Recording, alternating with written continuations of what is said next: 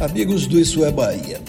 Em 2021, os impostos pagos por famílias e empresas brasileiras atingiram 34% do PIB, o maior valor desde 2010. E o pior é que esse aumento nos impostos não se reverte em mais educação, mais qualidade de vida ou mais investimentos. A maior parte dele vai para custear uma máquina pública mastodonte e ineficiente, e um parlamento com orçamentos secretos e um fundo eleitoral bilionário.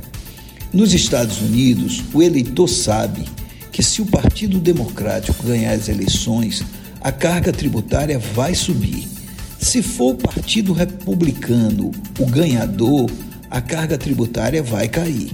No Brasil, não importa qual a orientação do governo, não importa qual a ideologia do partido que ganhou, quem está no poder sempre aumenta a carga tributária. Isso precisa ser revisto, pois uma alta carga de impostos torna a economia menos competitiva, encarece os produtos, estimula a inflação e desestimula os investimentos.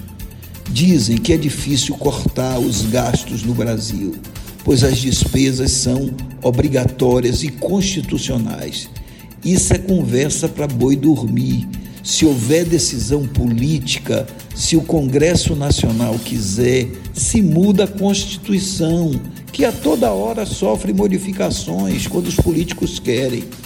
O eleitor tem de estar atento e exigir que os candidatos se manifestem sobre essa questão, reduzindo a carga tributária das pessoas e das empresas e aumentando os impostos para os rentistas e as grandes fortunas.